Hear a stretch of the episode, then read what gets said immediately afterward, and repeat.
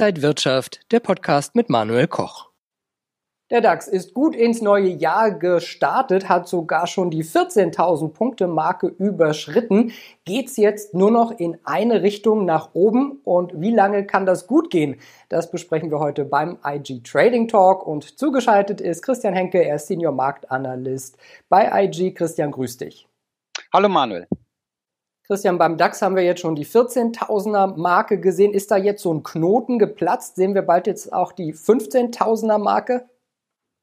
Ja, Manuel, man könnte jetzt hier sagen, manchmal äh, kommt es oder geht es schneller, als man denkt.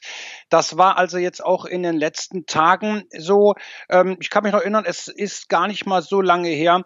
Da war eigentlich das Thema Allzeithoch noch nicht mal ein Thema. Plötzlich sehen wir das Allzeithoch und dann die 14.000 Punkte Marke. Ja, charttechnisch betrachtet ist der Knoten geplatzt.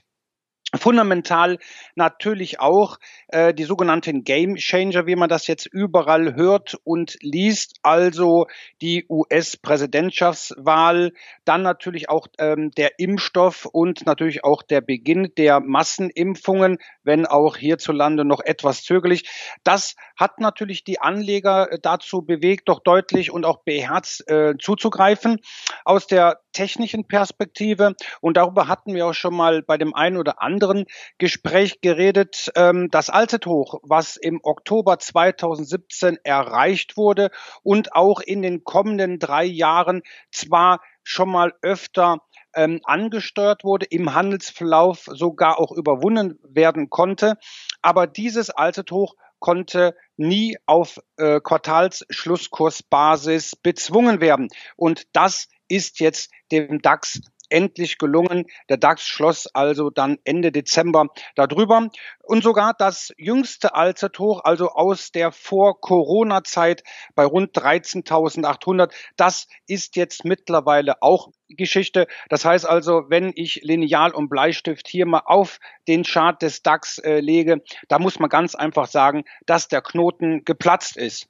Ja, und natürlich, ähm, wir haben jetzt keine Widerstände mehr. Wir haben jetzt keine Chartmarke mehr, die uns jetzt großartig helfen könnten, um ein Kursziel jetzt äh, zu definieren. Folglich bleibt also jetzt die Annahme, dass die nächste psychologische, die nächste runde Zahl bei 15.000 das Ziel ist. Wenn der Trend jetzt so positiv ist, wie können Anleger davon partizipieren? Wie muss man sich positionieren? Ja gut, es gibt natürlich unterschiedlichste äh, Möglichkeiten. Ähm, bei IG beispielsweise geht das über Turbo 24 Zertifikate. Da kann man sich hier ganz einfach aussuchen, möchte ich jetzt ähm, weiten auf den DAX setzen, möchte ich vielleicht sogar auf Gold oder Bitcoin setzen und wenn ich mich auf Aktienmärkte konzentriere, welche Aktienmarkt und hier kann man dann, wie gesagt, mit den besagten Zertifikaten ähm, dann letztendlich auch sämtliche äh, oder fast sämtliche Aktienmärkte und Aktienindizes dann halt auch mit einem relativ kleinen Kapitalbetrag äh, halt äh, traden. Du hast auch einen Gewinner gerade schon genannt. Der Bitcoin ist nämlich der größte Gewinner im Jahr 2020 gewesen. Und wir sehen, dass er jetzt schon an der 40.000er US-Dollar-Marke ge äh, gekratzt hat. Ist da der Trend eher wieder zurück Richtung vielleicht 30.000 US-Dollar oder geht es eher weiter nach oben Richtung 50.000? Naja, irgendwann werden natürlich auch die Bäume beim äh, Bitcoin nicht mehr so schnell wachsen. Wenn man sich natürlich die doch sehr beachtliche Kursentwicklung gerade der letzten Tage anschaut, ähm, ja, da drängt sich doch die Frage nach einer Korrektur auf. Und ich habe hier auch einen entsprechenden Chart äh, mitgebracht. Wenn wir also mit Lineal und Bleistift hier unsere Trendlinien einzeichnen, werden diese Aufwärtstrendlinien immer steiler und steiler Wir bezeichnen das als parabelförmigen Kursanstieg, was ein Warnsignal ist. Und natürlich auch der Abstand zwischen dem Kurs und dem 200-Tage-Durchschnitt, hier die exponentielle Berechnung, beträgt mittlerweile über 150 Prozent. Und auch im Chart sieht man den fast ähnlichen äh, Kursverlauf im Jahr 2019 im Sommer. Da hatten wir eine ähnliche Situation und ähm, wie man dann auch sehr schön sehen kann, es folgte dann eine mitunter deutliche Korrektur. Also auch hier ähm, sehen wir aktuell Übertreibungen, noch nicht den Startschuss für eine Konsolidierung. Aber ich würde mal sagen, die Gefahr von Gewinnmitnahmen, die wird praktisch täglich immer größer. Beim Bitcoin sprechen ja schon einige von einem sicheren Hafen. Das sagt man aber auch immer zu Gold, dass Gold ein sicherer Hafen sei. Die Höchststände haben wir jetzt nicht mehr ganz äh, so, aber fürs Gold sieht es auch wieder positiv aus und viele sind auch sehr optimistisch für 2021. Steigt auch da der Goldpreis in diesem Jahr auf neue Rekorde vielleicht sogar? Naja, Gold ist ja doch, muss man sagen, ein eher konservativer, sicherer Hafen. Ähm, charttechnisch sieht es auch sehr schön aus. Das ist vielleicht auch im Chart äh, auf Monatsbasis zu sehen. Allerdings muss man sagen, wir hatten hier schon ein Allzeithoch gesehen, nämlich Anfang August äh, des vergangenen Jahres über 2000, nämlich 2075 US-Dollar je Feinunze war das All-Time-High. Ja, und seitdem befindet sich ähm, das gelbe Edelmetall ähm, auf Monatsbasis in einem Abwärtstrend. Der Abwärtstrend verläuft so ungefähr bei 1900 US-Dollar.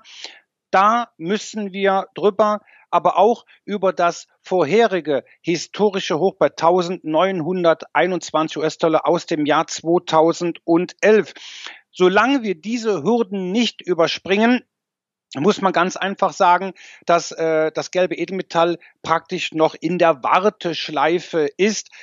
Gelingt uns diese Widerstände aus dem Weg zu räumen, dann werden wir erst einmal die 2075 US-Dollar sehen und erst dann, dann könnten die Experten recht haben, die weitaus höhere ähm, Preise halt für den Goldpreis sehen. Wie optimistisch bist du denn für das Jahr 2021 und wie sollten Anleger vielleicht einen richtigen Depot-Mix äh, zusammenstellen? Naja, das Totschlagargument der letzten Jahre ist natürlich Niedrigzinsphase, beziehungsweise es fehlt uns immer noch ähm, ja an Alternativen. Zwar äh, war in den Vereinigten Staaten nach der Stichwahl im äh, US-Bundesstaat Georgia ähm, ein gewisses Anziehen der Rendite der amerikanischen Staatsanleihen zu beobachten, aber das reicht wohl noch nicht aus, um jetzt hier wieder die Anleihen als Alternative ins Rennen ähm, zu werfen. Also Dividendenrendite das bleibt momentan wohl das A, äh, das große A und O. Ähm, das Wichtige äh, im praktisch das wichtige Kriterium für die Anleger. Ähm, wie gesagt, äh, die Zinsen werden wohl weiterhin auf absehbarer Zeit auf einem sehr niedrigen Niveau sein. Und viele äh, Marktteilnehmer hoffen doch jetzt auf eine Rückkehr zur Normalität. Das bedeutet natürlich äh, für die Konjunktur, das bedeutet für die Konzerne wieder steigende Unternehmensgewinne und die ähm, ja, Volkswirtschaften könnten sich dann wieder erholen. Das heißt also, die Aktienmärkte könnten natürlich mal abgesehen von der einen oder anderen Korrektur in diesem Jahr den Weg ähm, gen Norden ähm, ja fortsetzen. Wir sehen ja auch, dass die amerikanischen Märkte auch wieder von einem neuen ähm, Rekordhoch zum anderen eilen. Der DAX der hat im Grunde eigentlich, was das angeht, noch ein bisschen Nachholbedarf. Also wie gesagt, für die Aktienmärkte bin ich ähm, weiterhin sehr optimistisch. Sagt Christian Henke, heute zugeschaltet, Senior Marktanalyst bei IG. Christian, vielen Dank. Ich glaube, wir haben in diesem Jahr auch wieder viel zu besprechen. Auf alle Fälle, Manuel. Das war der IG Trading Talk. Für mehr Informationen schauen Sie auch gerne auf IG.com. Vielen Dank für diesmal und alles Gute.